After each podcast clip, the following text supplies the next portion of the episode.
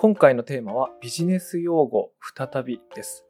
過去メディアヌップでは第12話マヤマヤビジネス用語の世界、そして第62話ミングとしてのビジネスフレームワーク入門などなどを取り上げてきたんですけれども、今回は新たにゲストをお迎えしてですね、さらにビジネス用語の世界を掘っていきたいと思います。メディアヌップこんばんは、佐々木優です。こんばんは、あやこ P です。あやこ P さんのようこそおいでくださいました。もう最近私はリスナーさんとかディスコードにいらっしゃる方をナンパしてゲストにするっていうのを 最近よくやってるんですけども、やってますね、最近始めましたね。最近よくやってるんですけども、ついにですね、あやこ P さんをお招きするにふさわしいトークテーマを思いついて、あ、実はね、ちょっと前から思いついてたんですけども、はい。あの、最近ビジネス用語の話してないなと思って、そろそろかなと思って、はい、お呼びしました。いいですね。あの、あやこ P さんはですねあの、あやこ P さんと私はですね、今日初めてビデオ会議システムを通じて初めて顔を合わせてるんですけども、それまでは何だったかな？サブスタックのニュースレターが、やけに高頻度で配信されるニュースレターがあるなっていうのが認識の始めで、で、そしたらなんか、無限島の秘密っていう、なんかこれまたなんかおどろおどろしいっていうか、子供の時によく見た江戸川乱歩少年文庫みたいな、でしたっけ？そう、そうです、そうです。なんかあれこんな表紙の本あったかな？ないのかな？あ、これパロディーかここまで手の込んだことをしてるんだってだんだん気づいて、はい。で、そっちも聞くようになってですね。で、その後いろいろありまして、今はその平日回帰ファイルの火曜日があやこ P さんで、水曜日私担当してるっていう形で、こうだんだんとこう接点が増えてきたんですけども、今日初めてあのお会いすることになりました。はい。徐々にこう、じわりじわりと距離を縮めてきましたね、私が。で、あの100回記念の時もあのメッセージどうもありがとうございまはいした。。はい。あのここでちょっとあのメディアヌップのリスナーさんにちょっと簡単にあやこ P さんの自己紹介いただいてもよろしいですか？はい。えー私はニュースレターとポッドキャストをやっております。そういう自己紹介に、なんか佐々木さんがし始めたんで、私も真似しようかなと思って。そうですね最近僕どこ行ってもポッドキャスターですって言ってます そうですよね。そう説明が楽で、いや、でもちょっと私はもじもじしちゃうんですけどね、まだ。うんまあでも、えーニュースレターはですね、リベルタスっていう、あの、リベラルな人間になりたいと思ってるので、うんえーリベラルにしようかと思ったんですけど、ちょっとかっこ悪いので、うん、これはなんだ？ラテン語かなんかにちょっと変えて、設備語をつけて、そうです。うん。えーそういうニュースレターを、あのですね、毎日やることをですね、えっ、と、今年の初めぐらいからなぜか決めて、うん。本当に毎日配信、ほぼほぼやっております。うん。っていうのと、それに付随して、えー無限島の秘密っていうですね、うん。あの、私が小4の時にこよなく愛したうん。江戸川乱歩の少年探偵団シリーズみたいなうん。タイトルで、ちょっと自分の、えー日常を綴ろうと。うん。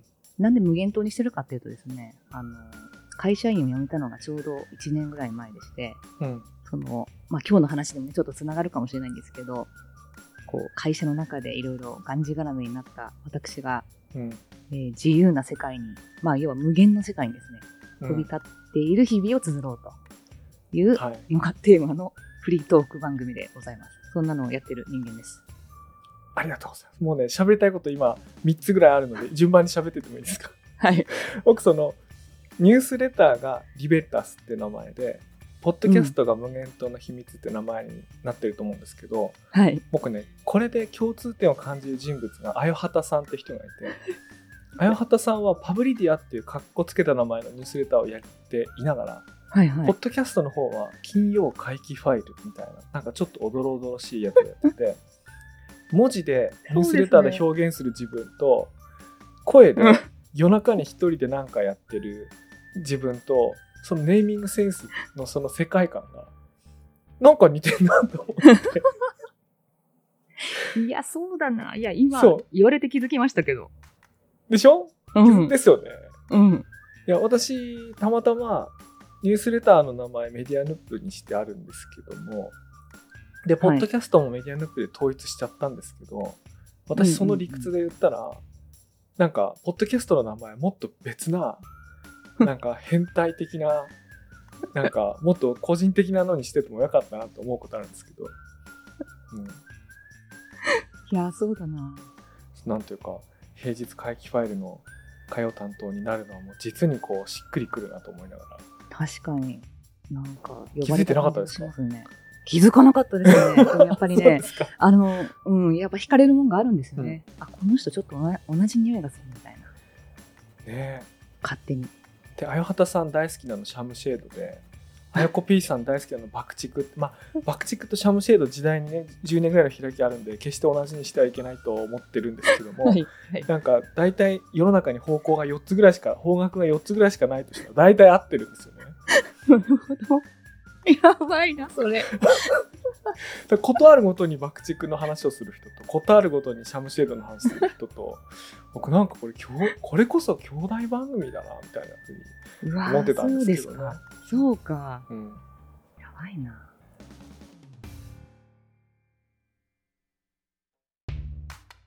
そういう私もあのあやこ P さんから影響を受けててですね、はい。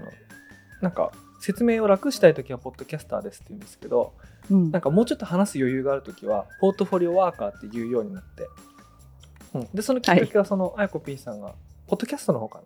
確かそっちの方で喋ってたんですよね。言いましたね。はい。うん。はい。そう。それで実際にこうあの言葉便利ですよね。便利。うなん、か副業でも兼業でも掛け持ちでもなくて。うんうん。しかもポートフォリオって自分の意思でその配分とかリスクテイクをするっていう意味だからはい。はい。うんあ実にいいなと思ってねよく使ってますねそう、広めていきましょう、あれを。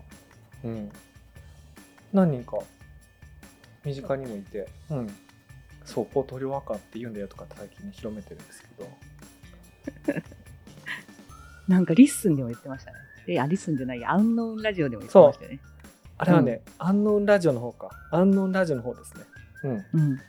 近藤さんとあの甲斐さんとはい。い。時も言ってましたし、あとね影響を受けたというかあこれ逆だな。もしかしたら影響を受けていただいたのかもしれないんですけどあの EXIT インタビュー？あの退職者インタビューをはい。前職の辞められて1年ぐらい経ってからそのはい。退職者インタビューをポッドキャストで丸々流してるっていう回があったと思うんですけど腰抜かすぐらいびっくりしました、こんなこんな企画があるのかっていうあれなんかあれですか？僕も退こそういう僕もあの会社辞める時の最終出社日の退職ポッドキャストみたいななんか長々やったのがあったんですけども。はい。垂れ流して面白かったです、あれ。あれ今も公開されてるんですか？今もしてますけど、えーとうん。無限島ではさすがにちょっと置いてなくて、ニュースレターだけにしか貼ってないです。あそういう意味か。じゃあ、うん。私はあれか。サブスタックを聞いてるからそれを見れたそうんです。ねあそうですね。なるほどですねそうですね。いや、確かに退職の記念、うんいいなと思ったんですよね。佐々木さんの聞いてて。うんうんでで、たまたま本当に、あの、エグジットインタビューしたいって言われたんですよ。あのうんとある方から。で会社の人じゃないんですけど。うんじゃあ、それそのまんま、せっかく喋るし、そのまんま、出しようかな。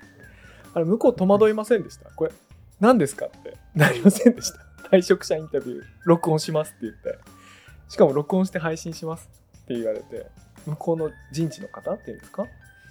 いや、全然、全く。へえあじゃあすごいいいか人間関係のそうですね。割と、はい。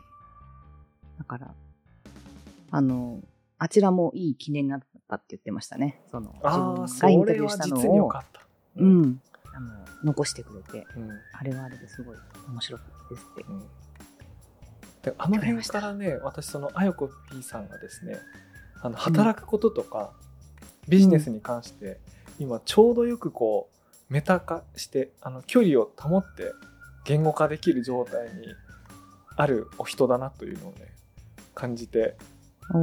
で自分もその仕事辞めた後だったんではい、あのそういう話に大変興味がありまして。はい、でそれがだんだん今日のテーマにつながるんですけどもええフルタイムワーカーからそのポートフォリオワーカーになった私たちが今思うこう、うん。ビジネス用語あれこれみたいな。なんかそんなテーマでおしゃべりしてみたいなと思うんですけどもあのご関心ありますかね、あありますよ、もちろん。あよかった。いやそうなんですよ。そういう話をしてみたいと思いまして、ぜひぜひ。なんかあの、よくたまにネットでうん、おじさん用語とか言って、たまにバズるじゃないですか、なんか定期的に。うんなんか半年に1回ぐらいおっさんビジネス用語とかねなんかね。話題になりますよね。そう、ああいうの大好物なんで、大好きです。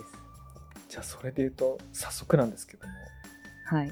なんかお気に入りの一言なんかありますか？あのですね、うん。えっと、私の新入社員時代に一番びっくりしたやつが、お。ポンチエ、ポンチエ出た出た。出ましたよポンチエ。はい。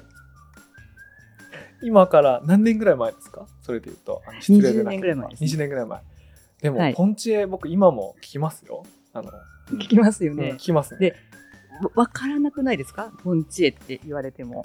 うん。でもなんかわからないけどやっぱ人間ってやっぱり前後の文脈から言葉を勝手に想像するんだなと思いますよね誰にも説明されてないけどなんか分かってたような気がしますねそうそう、そうなんですよ。でももし分からないことがあるとしたら、うんそのポンチエって言葉が分からないんじゃなくてポンチエという言葉が用いられるその職場に求められるクオリティが分からないっていうかそのなんていうの言葉の意味じゃなくて どうしてほしいのか分かんないってことはあるかもしれない。なんかポン、ポンチっていうのがね、そもそもちょっとわかんないんですけど、うん。多分そんそんなに手が込んだ図じゃなくていいよとか、うん。ラフに書いたらいいよっていう感じだと思うんですけどね。うん、とか私あのへりくだる時に使ってるあのポンチエでいいから書いてくれって指示する時もあるけどポンチエでございますみたいなへりくだる時にも出てきますよね。え、本当ですか？あ僕本当ですか？うん、えー。出す時にポンチエなんですけどみたいな。あへりくだってますよねそれは。へりくだってますね、うんそうですね。うん、つまらないものですがってことですね、あそうそうそうそうそうそう。うんうん。あ、めっちゃ使えるじゃないですか、それ、そしたら。使えるけどポンポンチエって何なんですかね？ポンチエ。で、ポンチエンにうん関連する用語で一応言っときたいのが、うん漫画って。あまそれって漫画だなとかっていうふうに使うその漫画ですか？いや、漫画書いといてですね、これも。え初耳それはポンチエとほぼ同じ使い方ですか？ほぼ同じ使い方なんですけど、やっぱり、ちょっとわかりやすく、図示、図示してっていうような意味で、図を書いてって言っとけばいいのに、漫画書いといてって言うんですよね。へえそれはその最初に入られた会社独自の用語ですか？いや、わかんないんですけど、みんな言ってたんで、うん。じゃあ漫画描きます。漫画ってね、あの、ちょっと、本当にどうしたらいいんだろうって感じでしたけど、ちなみにあの、まあ、今漫画で思いついたんですけど、今ちょっとあの聞いてる人には見えないと思うんですけど私デスクの横に、あの絵コンテシートを書いてあって。やばい。あを書いてあってというか置い束で置いてあってあの自分がファシリテーションする時の会議ではこれ使わないんですけど聞き戦になるような会議の時に、はい。手元で4コマ漫画を書きながら あのそれを議事録にするみたいなやつがあるんですけどあ漫画書いてるって今、まあ、多分この漫画のことじゃないな重々承知なんですけどまあ漫画書いといて、ね、いや、なんかジブリのあれですよね、それ。ジブリのよく、ジブリっていうかアニメーションで使うやつですよね。うん、アニメで使うやつはもっと大きいらしいんですけどこれはなんか本当にこう、はいメメモ用になんか安く流通してるやつだと思うんですけどへえ、あ、そんなの売ってるんですね。そうあの最近買ってみてうん。なんか手手が遊んじゃう時にあのいいなと思ってあのねなんかねこれ失礼な話あの会議中に内職って良くないとされますけど、はいはい。念のため参加しててとかあの、うん。ありますね。あこれビジネス用語あオブザーバー参加しといてとかって ありますよね。ああります言います？オブザーバーって言います？言います、言います。オブザーえオブザーバーなんかなんかねかっこいいこと監視者っていうかあのかっこいいこと言ってるようでなんかとりあえず呼ばれたみたいな言葉かっこいいのにすごい役割薄くて俺いなくてもいいじゃんと思いながら参加すること多いんですけど、まあ、そういう時ねなんかブラウザの中で他のこと調べ物しててもなんか失礼だから失礼とかなんか生産的じゃないからちょっと手元でなんか書こうかなと思うようになって。偉い。これ買え、それ、じゃあ会議の起承転結をそれに書くんですか？うんとね起承転結にはならないんですけど あのあの似顔絵描いてますね。そうね。あのあのあのビデオ会議人の？人の？人の似顔絵描いてたの。あこの人いいい顎してんなとかってこう書いたりとかして。でその人のなんか印象的な発言書いたりとかあのなんかしててあのすごいポンチェなんですけど。それいいですね。それを書いて。でねあんまりこう文字書きすぎないんで後はで見返した時に、あなんか、うん。あんなこと話してたなって一瞬思思い出すんですけど。あそうね。オブザーバー参加ね。ありますね。なんか。ーでも、オブザーバー参加は、うん。あれですよね。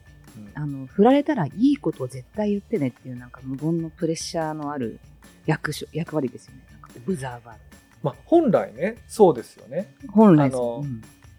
本来はなんか任意参加とかじゃなくて割とちゃんと判断する能力を持った人が司会しなくてもいいし、資料持ち込んだりしなくてもいいんだけども何かあった時にはあるいはその流れが変な方に行きそうになったらあれしなきゃいけないっていうのは多分オブザーバーだと思うんで本来はねそうだと思うんですけどその用途が広がりすぎてただ呼んでる人もなんかオブザーバーみたいな言う時があるじゃないですか その有名無実化する時がいやむしろ僕そっちの方が多いと思うんですけど、うん、ある確かに。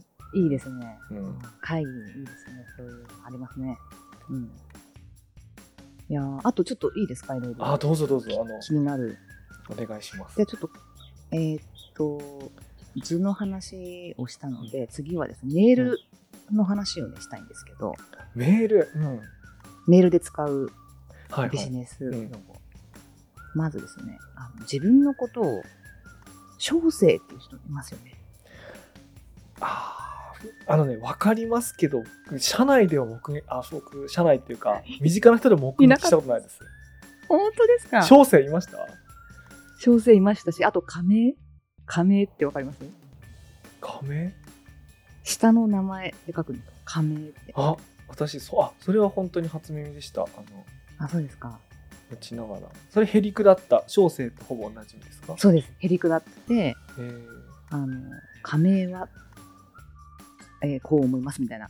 普通になんか私の代わりに使うんですよね。それってなんかあのあなたのことを貴殿っていうのと同じでふざけてるニュアンスになったりしますね 小生なんとかと思います貴殿は 貴殿はアホですかみたいななんかこうちょっと バカにしてるニュアンス出ちゃいますねこれ小生はなんかもうへりくだりすぎてるんですよね。なんかね。ヘリクダりすぎてます侍感が出てるっていうかなんか、うん拙者みたいな感じに聞こえます、私はね。なんか。それは割とその年配の方ですか？その職場の中でも。それはやっぱり。その、年配が使ってるだけでよかったのが、やっぱりなんか、うん。若手もそうしなきゃいけないみたいな風になって、使い始めるんですよ、若手も。それですね。そういうことですね。うん。なんか大きい会社？大きい会社って1万人も2万人もいるような会社だとそういうことが起こるのかしら？か、んないですけど、うん、あのー結構私、総合商社の方々と仕事することも多かったんですけど、軒並み加盟でしたね。加盟あそれは。じゃあ私その辺と仕事する機会が少なかったんだな。下の名前ね。そうで、加盟とか言いながら、うん。えー当社とか弊社とか言わずに、うん。我が社って言うんですよ。ね。え弊社弊社でもう十分下だと思うんですけどああと当社かとあ十分じゃないか、それそこはむしろ下にしないんですねそこは我が社になるしないんですよ。そうそう。なんかやっぱり誇りがあるんでしょうね。なんか。へえあそれはなんか全く知らない世界だな私なんか最近こうポートフォリオワーカーになって気づいたのはうん。昔はその会社の中にいる時にその相手の会社さんとミーティングがある時に自分の会社のメンバーの名前を普段さん付けとかしてる人をまあなんか呼び捨てにしますよね。はい。はい。あのうちのなんか誰々さんがじゃなくてうちの誰々がいうなんか呼び捨てにするようなことありますよね。ええでも今なんかいろんなところに所属して基本その目的ベースでとかあるいはフラットに付き合ってる中でいうと、うんこっちのチームメンバー紹介する時も普通にさん付けとかしますよね。します。わかります。それ。うん。ですよねあのうちの誰々さんがとかって、今普通に言うようになったんですけどあこれかつては言わなかったなと思ってなんか自分たちはすごい貶めてうん。向こうを上げるっていうことをなんか自然にしてましたけどそれって本当にこうお互いに全員がどっかの企業に100%所属してる状態じゃないと起こらないことだったんだなってなんかいや、それね思いまし、た。ありますね、本当、うん。あります、あります。なんかやっぱ、家制度っていうか、なんですかね。あう。ち家制度っぽい。内外、内外。っ内ていう感じですよね。うなんかね。ん。うん。内外はめちゃくちゃありますね、そう。それがこう、割と、うん。私もさきるさんもこうね、まぐわってきてるので、うんなんかあんまりさん付けするのをすごい、私も違和感を感じてきて、うん自然と全然意識してないんですけど、あの、うんささんで紹介しますね、チームメンバーとか。ねそうですよねうん。あとこれビジネス用語と関係ないんですけど僕が直前まで所属してた会社が割と下の名前でファーストネームでうん。あの呼び合うカルチャーだったんで、はいはい。あのそれは僕すごくいいなと思ってああ、確かに。全員を基本的には下の名前で呼ぶとあのなんか女性は何々ちゃんって下の名前で呼んで男性は名字で何々さんって言うみたいなそういう感じが基本的にはなくてみんな下の名前で呼ぶっていうのはすごく良かったなと思ったんですけどね。いいですね。確かに。うん、なんかちょっと脱線したけどなんかそれは、まあ、こういういいことの話はいいんだこのなんか 気持ち悪いそう気持ち悪いってこの話をなんかあれしようと思ったんですけどもこれえっ、とこれもあやこ P さんのポッドキャストだったと思うんですけどはい。あ。の横転っていう言葉にこううん。疑義を呈した回がありましたよね。ありました、ありました。いあれ？や、覚えていただあれちょっとお話ししてくださいませんか？なんかあの話を、あうん、ーあの、横展開ですよね。横展開、えー成功事例の横展開という、まあなんか何の横展開かというと大体成功事例とか、フレームワークとか、まうん。あそんな感じになると思うんですけどあの割とすごい便利な言葉でうん。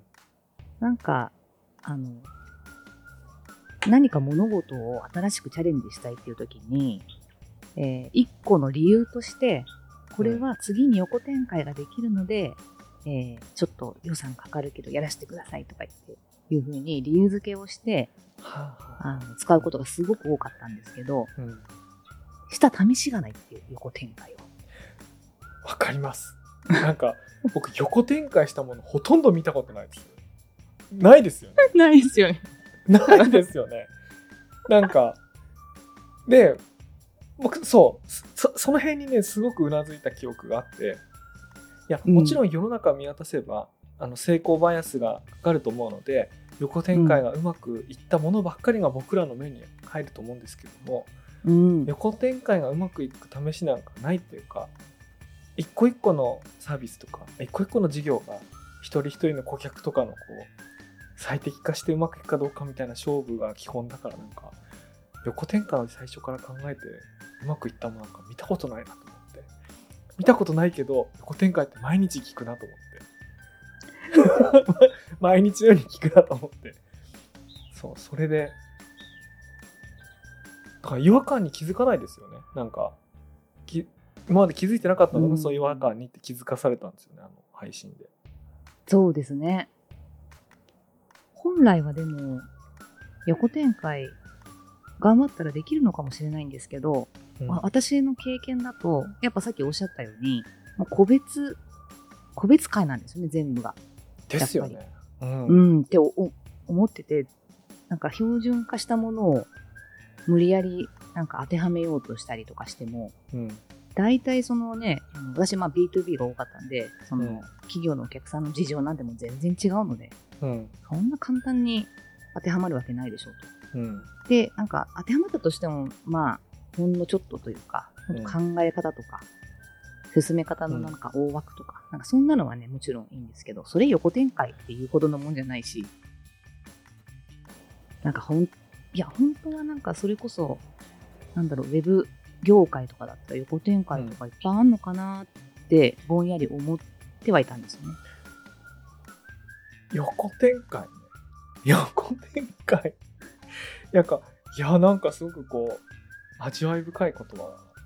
あの、このく空洞、くこの軽さが、軽さが愛しい言葉ですね、横展開。めっちゃ使いますよね、でも。めちゃくちゃ使いますね。そういう私からしてが何回も言った記憶があります。なんか、なんか横展開できたらいいなっていう希望とともに言ってたような気がしますけど。うんそうですね。もう回も略しちゃって、ね、横展ですよ横点そう横点っていうとうんその軽さが際立ってうん。いいなと思うことありますね。スケールするイメージがありますよね。横展っていうと、すごくうん楽してというか、少ない労力で、うん、こう、同じ成功時代が広がっていくみたいな。スケールスケールもいっぱい聞きますスケーね。スケールインパクトなんか聞きますね。やばい、使ってしまった。いやでも僕なんかなんでこういうビジネス用語とかビジネスフレームワークが好きでありつつうん。突っ込む気持ちをやめられないのかなと思って 今回配信前に昨晩考えたんですけどうん。なんか2回同じ状況に直面した時にはいはい。それを一言で説明する言葉があると3回目その場面が来た時に、もう一回一から考えなくていいから楽ですよね。その同じ名前を当てはめておく同じフレームワークを当てはめておく。だからいそもそも言葉もフレームワークも複数回起こる事象の考えを省くためにやってるわけだから、うん。言葉とかフレームワークって誕生した瞬間に空洞になるんですよね。だって空洞にしていちいち考えないために用いるものなんだから生まれた瞬間からいつか空洞になることが分かってるものですよね。でそれゆえ便利すでごいですね、その。そうそうそう、うんそれゆえどこでも使えて誰でも使えるうん。空っぽだから誰でも使えるんだけど、それゆえ滑稽なことが起こると、あの本質を分かってない人が、あ分かってない状態でも用いられると。うんだからこんなにも使いやすくて愛しくて、こんなにも虚しくて腹立たしいんだっていうことですよね。そそれが面白いんだなと思ってね、あの、思ったわけですね。いや、そうですよ、もう。やっぱ使いたくなるし、あの、特にその、うん生かしたビジネス用語じゃなくて、まあ、おじさんたちが使うよううなんビジネス用語をやっぱ覚えると、やっぱ嬉しくて、おじさんとの会議はやっぱ使えますからね。自ら使いますね進んで。うん。僕あの、やっぱね、ぜぜひひって言葉がすごい好きで、それはもうで、たまりません、それ。とえたまりませんよね。しかもね、これ便利便利なんですよね。便利です。あの、なんていうか、あの、なんていうかな、こう、その、あるプロジェクトの難所を超えて、こっから先は、うん。あのーまあ、その、誰々君、まあ、君とはもう言わないですけど、まあ、昔も言わないですけど、ちょっとまあ、吉名にやってくれたまえっていうと、あの、無責任な感じしますけど、はいはい。まあ、この後なんかいろいろあると思うけど、是は是で、非は非で、あの、良いものは進めてくださって構いませんと。ダメなものはリジェクトしてくださいと。で、是々非々でっていうと、なんかちょっと、吉何よりは多少こう、は迫力があるっていうか、格がありそうなんです。でしかもそれがこう、是々非々っていうとね、なんかいいこと、なんかろ語呂がいいっていうかね、なんか、え、使うんですか、それ？使ってゼゼヒヒは使いますね。ゼゼヒヒあって他に変わる言葉なくないですか？なんだろう。ああ、そうか。ないか、ないか、ないですかね。うん。そうですね。長くなっちゃいますね、言おうとすると、その意味を。でもなんかあれでしたね、僕あの、前の職場であの、ゼゼヒヒのことをぜひぜひのことだと思ってる人がいて、あの、あの、どうぞ必ずやってくださいみたいな、マストでやってくださいと思ってる人がいて、いや、ち、それは、そうじゃないと。あの、非は非に、断るものは断ってくれっていう意味なのに、ぜひぜひでやってる人がいて、だからやっぱりちゃんと説明しないとダメだったんだなっていうことがありましたけどね。それ若い。あすごい、あとね、うん、名誉のために若かったことにしておきましょう。うん。若くなかったんですけど。そうですか。そうそうそう。あ、でもね私もう、ゼゼヒヒはすごい覚えてて、うん。あの、初めてそれ使われて知らなかったんですよ。恥ずかしながらその意味を。まあ、確かに、学生時代絶対耳にしないですよね。絶対使わないですよね。うん、絶対使わない。骨太なうん。言葉が。うん。で、あの、商談だったんですけど、うん。その、じゃあ、いかがですかと、まあ、クロージング、まあ、クロージングってまた、あれですけど、うんクロージングのフェーズだったんですけどね。うん。で、先方から返ってきた言葉が、うんあの、ぜぜひひでっていうね、一言。おじさんが言ってきて、うん。これはぜひぜひ、本当それこそ、ぜひぜひって言ってやるのかなと思って、いや、その場でもう速攻あれですよ。あの調べました調べました、調べましうんた。あ、なんだよ、そんな意味かと思って。全然それ結論出してないじゃんって思ってですね。うん。その、どうですかに対してぜぜひひでなんで、うん。いいものだったら使います。でもこれから検証して悪悪かったら使いませんっていう意味なんで、うん。単にね。うん。その場では何も判断が行われてないんですね。あの、お任せしますっていうそう。ことだと思うんですけど。うん。そうなんですよ。意思決定をね、うんしてくれなかったとうん。いう思い出があってすっごい覚えてて、うんいつか使ってやりたいと思ったけど、私はなんか使え、使いこなせてないですね、ぜぜひひは。あ、そうですか。あの、ええ結構、あの、意識してると使える場面出てきますよ。あります。結構ありした。確かに言葉は伝わらないと意味ないので、伝わりそうな人に使わないとダメだと思いますけど。そうですね。うん。そうですね。いやー、いいですね。いやーでもなんかそういう意思決定系の、うん。まあ、ぜぜひひは意思決定してないんですけど、なんかコンセンサスとか、すごい使いますよね。なんか decision making とか、うん。それ、な、何が違うんだろうみたいな。コンセンサスと decision making。そして、うん and を取るとか。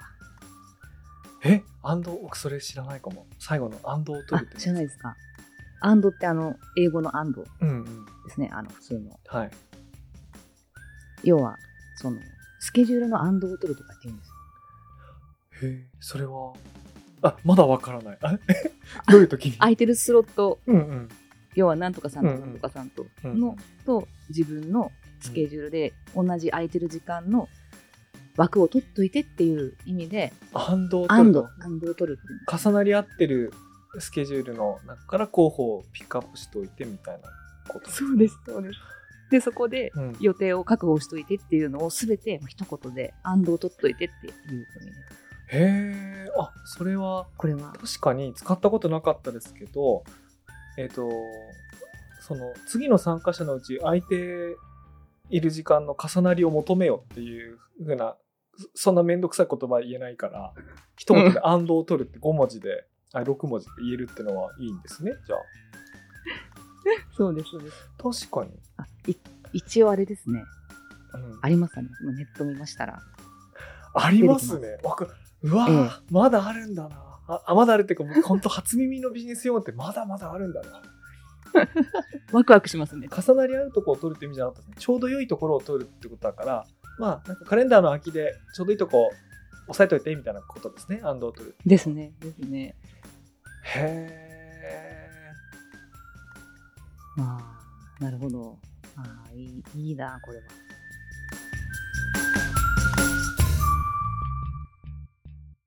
ちょっとまた違う切り口かもしれないんですけども、はい。大企業病って言葉あると思うんですけど、はい。うん。あの、で大企業病、病って書いてるってことは、基本的にネガティブな意味だと思います。ネガティブな意味で使いますよね。あとは、逆にこうベンチャー気質みたいな時言葉もあると思うんですけどその時はい気質だから、まあ、どちらかというと、はい意思決定が早いみたいなちょっといい意味で言ってると思うんですけどポジティブな、はい。でもこれ僕逆もあると思っててうんベンチャー病と大企業気質もあると思うんですねおー、つまりいいですね。つまりなぜか大企業が悪になっててベンチャーがいいことになりがち あ特に僕はベンチャーにいがちだったんで自分たちの目線からのみはい。大きくて意思決定が遅い会社を悪いものとして意思決定が早い自分たちをいいものとしてそういう言葉があるんだけどうん。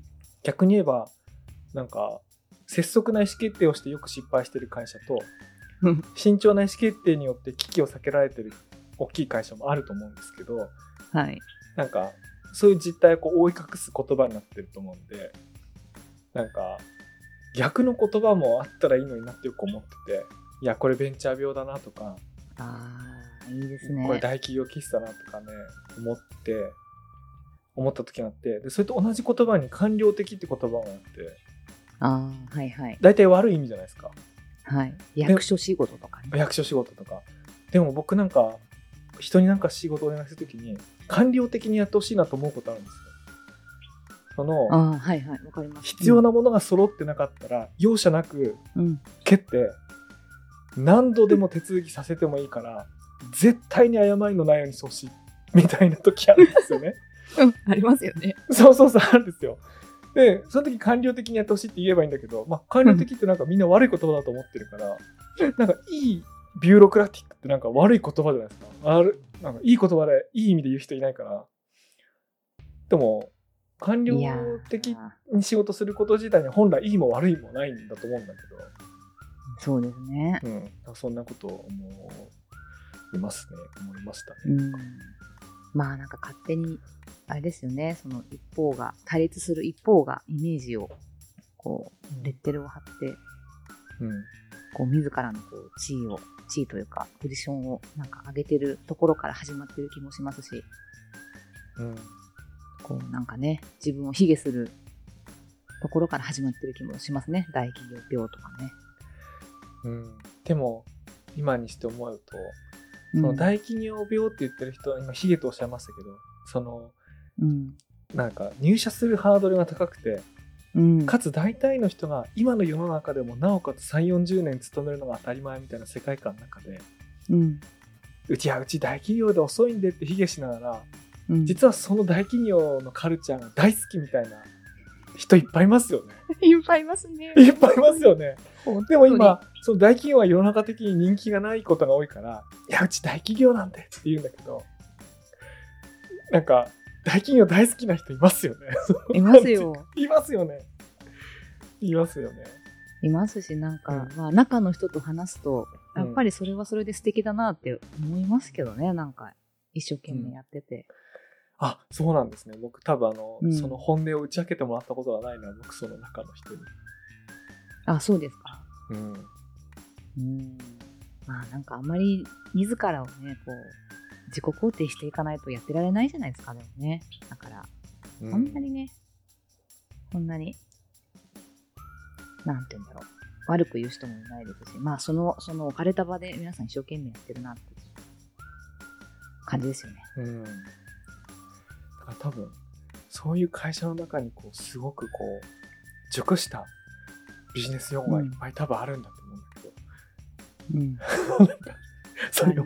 知りたいなと思いながら。うん。もっといっぱいありますよ、私。え、もうぜひぜひ教えてください。ただきるさんが知らなそうな、うん。ちょっとこれは多分あんまり一般的じゃないかもしれないですうんけど、えーつなぎ粉。使います？今、料理の喋るレシピの話ではないですよね。ですね。つなぎ粉ですね。ちもいいですよね。うん面白い。お好み焼きとかやるときのことじゃなくて。じゃなくて、うん。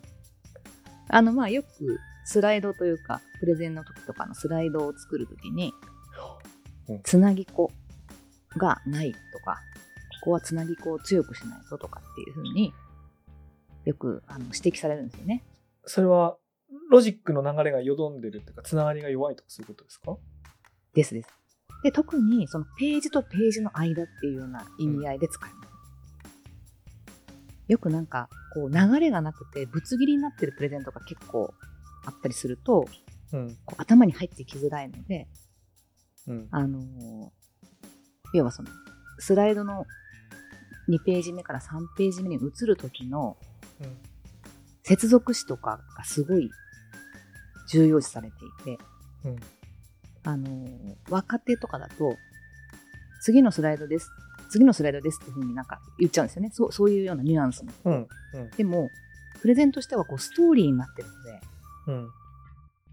こう、じゃあ次のページめくるときに、しかしでつなぐのか、うんそうであるならば、ここでうん提案ですとか、そういう、なんていうんですか、つなぎ言葉のことを、あつなぎ言葉と言わずにつなぎ子っていう、こ粉の子にするんですよね。俺めちゃくちゃ今勘が悪かった今。今そのつなぎ言葉って言葉が出てくるまでその つなぎ子の語源が分からなかった。すごいめちゃくちゃ勘が悪かった今。つなぎ言葉のつなぎ子でシャレになってるんですねこれ、シャレにもなってるし、うん、要は、その、スライドとスライドの間をしっかりと、こう、つなぎ子がね、こう、あの、何ですか？そばとかでも使いますよね。つなぐ。しっかりとこう、つなぐ。そうね。そばだけで打つのめちゃくちゃ10割そば打つのめちゃくちゃ難しいから 小麦粉ちょっと2割ぐらい入れて打って喉越しよくしてくれよっていうことですよねですですです。そういうことも兼ねてのつなぎ子なんですいやこれはおっさんですよなこれはいいですね。これはこのそばとかつなぎ粉って実にいいですねこれ。これ大好物ですね俺これはおっさん BS 用語の定義として素晴らしいな。でも確かにこの言葉がない時って確かにね。なんかちょっと角立った言い方になりますよね。ちょっとプレゼンの流れちょっと前後の話の流れが見えづらいのでちょっとその、うん。なんとかこうしてほしいんだよねって今喋るのに何十号か費やしたと思うんですけど。はい、ちょっとつなぎ粉足しといてってなんか言えばいいわけですね そう。つなぎ粉は足りないよって。あすいません喉越し悪くさんちょっとわかんないから。飲み込みづらくてすいませんみたいなことですよね。そう。あのそうです。あブツブツ切れちゃってそばだけで打ったんでとかって。そういう。いいね。これは頭の中に入りました、二度と忘れない言葉になりました、あ、よかった。うん。ちょっとローカル言葉かもしれませんけど、めちゃくちゃ使ってて。うん。いい。すごいいい。えもっともっと欲しいです。もっと欲しいですか？もっと欲しいです。えーっとですね、これは若干一般用語ですけど、うんえーっとですね、ホッチキス止めって、えそれは私よくホチキス使いますけどそういうことじゃないんですね？まきっと。でもそれのホッチキスですよね。そのうん。ホッチキス止めるときって複数の、なんですか、紙を止めるじゃないですか、パチンと。うん。で、文脈としては、その、例えば何か課題があって、うん。えーソリューションをうん。提案しますというときに、そのソリューションは、ホッチキス止めになってますねっていう感じで使うんですよ。悪い意味で。うんとバラバラにできない？どういうどういうこと？えっと単純に束ねただけっていう。適当に案を束ねただけっていう。そういうことねそうです。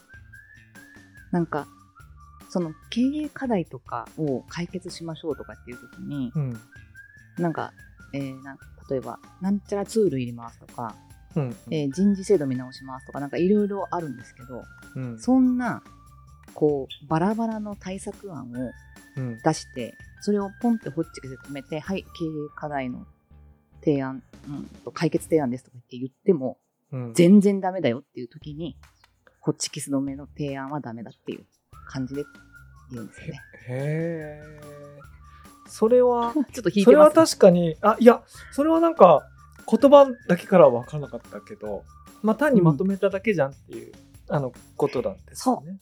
うん単純にこう、うんポンポン出た案をまとめただけで、うんそんなの提案だと思うなっていううんことですよね。それでその経営課題解決できると思ってんのみたいな。うんこの、まあ、いろいろあるじゃないですか。なんか、会社にはいろんな問題が。うんそれを単純になんかね、制度見直すとか、そんな、単純にこう、ポットでの案だけ、うんポットでもちょっとあれですね。えーいいのっていう。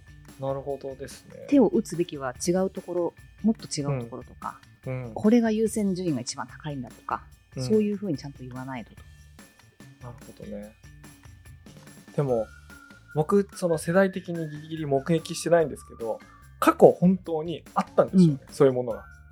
なんかその あのわかんないけど50ページかなんかわかんないけどいろんな人がワープロで作ったなんか事業部30人ぐらいでなんかみんながちょかちょかやったリサーチとか提案とかがなんかその明日のプレゼンまでの間になんかわかんないけど50ページぐらい閉じられてるかつてあったんでしょうね本当にそんなどうしようもないやつあのロジックあの一貫性もロジックも戦略もないようなやつが。だと思いますね、うんでもね。うんそ なるほどね。う。それですよ。一貫性、ロジック。そういうことだと思います。いやでもなんかこれ実感がこもってますねなんかホッチキス止めって言葉が。うんすごい、なんかでも、ずしんとくる言葉で、なんかうん戦略性がないってつまり言われてるってことなんですけどね。うん。あ俺最近そういう資料もらったことある？あの、いや、その、ホチキス止めっていう言葉を知る前までは、特にそう思ってなかったんですけど、知った後は、あれがホチキス止めかって思うようになるっていう。これがその言葉とかフレームワークのいいいいところでもあり悪いところだと思うんですけど、あったな、そういうの。そうですよね。うん。そうですよね。うん。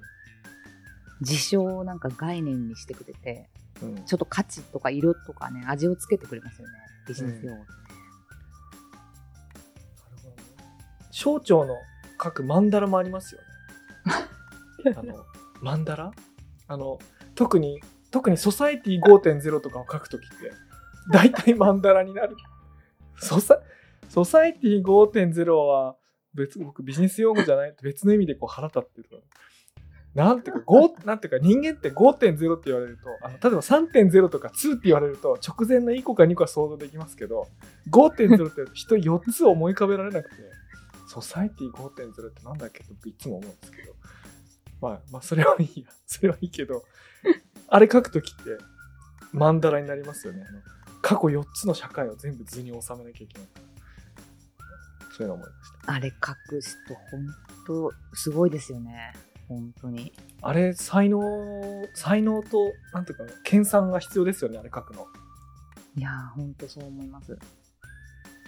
れはニュースレターにリンクソサイティ5.0は、このマンダラホイホイのキーワードだな。あの、マンダラホイホイっていうか、そうですね。あれ何でしたっけね、ソサエティ5.0って。産業革命とか農業革命とかに関係してましたっけあれ。違います？えっとですね、えソサエティ1.0が狩猟社会、2.0がはい農耕社会、3.0が工業社会、4.0が情報社会。まあ、そう言われればそうかと思うんですけど、あの5.0なんか仮想空間と現実空間の高度な融合による人間中心社会みたいな、急にこの理念先行のないものになるみたいな、なんていうの、やつだと思うんですけども。なるほど。リアルと、そん？リアルと、フィジカルとバーチャルとかね。うん、そうですよね。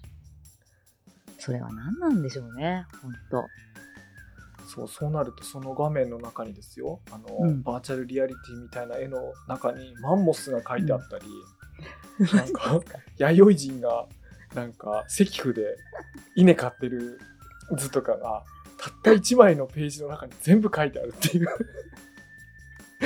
いやー、すごいな。すごい。いんですよこれうん。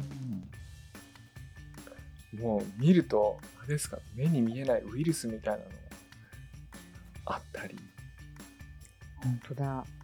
すごいですねなんかこれが、こういう風にしていこうなのか、なんか、なんなんでしょうね。こういう風になっていくから、なっていくと思うから、これめがけていこう。ん？うんと、な、なんなんだろうなって。なんか、まあ目指しますということだから人間中心の社会に変えていあきますっていうことが書いてあるんですけどへえ。やばいやばい全然人間中心に見えないですけどね、これ。人間中心にこれ見えませんね見えませんね、なんかね。なんだ、なんだこれ。これはちょっとニュースレターに貼っておこうかああ、いいですね。なんで街を丸ごと再現しなきゃいけないんですかね、バーチャル空間にね。ねせっかくねバーチャルにねなってるのにねそう、バーチャルはバーチャルで全然別のね、うん、面白空間にしたらいいんですけどね。うん、うーん。いやー、いいですね。ああいうね、あの、行政が出してくるキーワードもうんすごく注目ポイントで、うんみんなそれにこぞってね、あの提案とかに言ってました。ですよねなんかうん。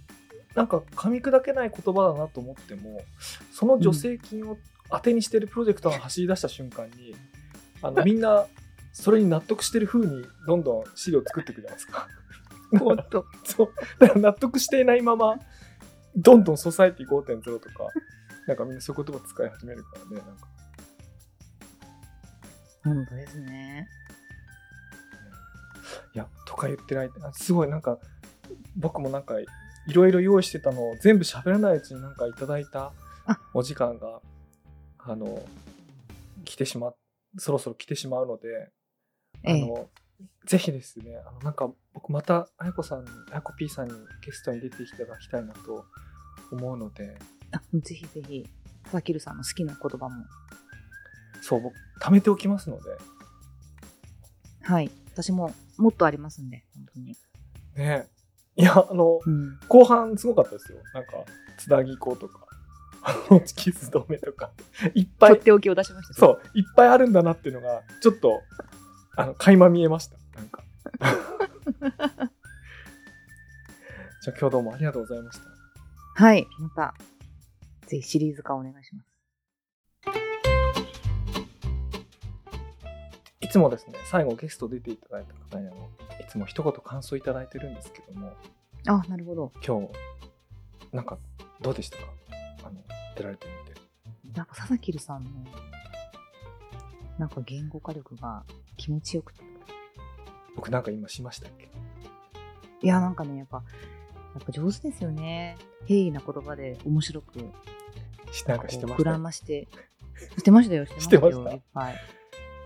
私は本当ね、うんなんかもうキーワードをファンって言って、適当に乱暴な言葉で喋ってるだけなのに、なんかすごい面白いネタを言ったような感じになって、嬉しいです。やはりいや僕はあのあやこ P さんからなんかやっぱ人からそういう言葉聞くとすっごい面白くてなんかなんか普通に笑ってましたなんか確かにあるなとか言ってあのこういう話大好物なんでぜひまた定期的にやらせてくださいぜひぜひ。あ、ちなみに佐々木さん、今日出た言葉でうん一番好きなの何ですか、つなぎ子ですねあ、つなぎこですか、うんつなぎ子すごい良かったです ぜひ使ってください。はい使いますはい。はいというわけで本日はもうこれぐらいで終わりたいと思いますありがとうございます。はいどうもありがとうございましたはい。ありどうもありがとうございますがとうございます。じゃあまた。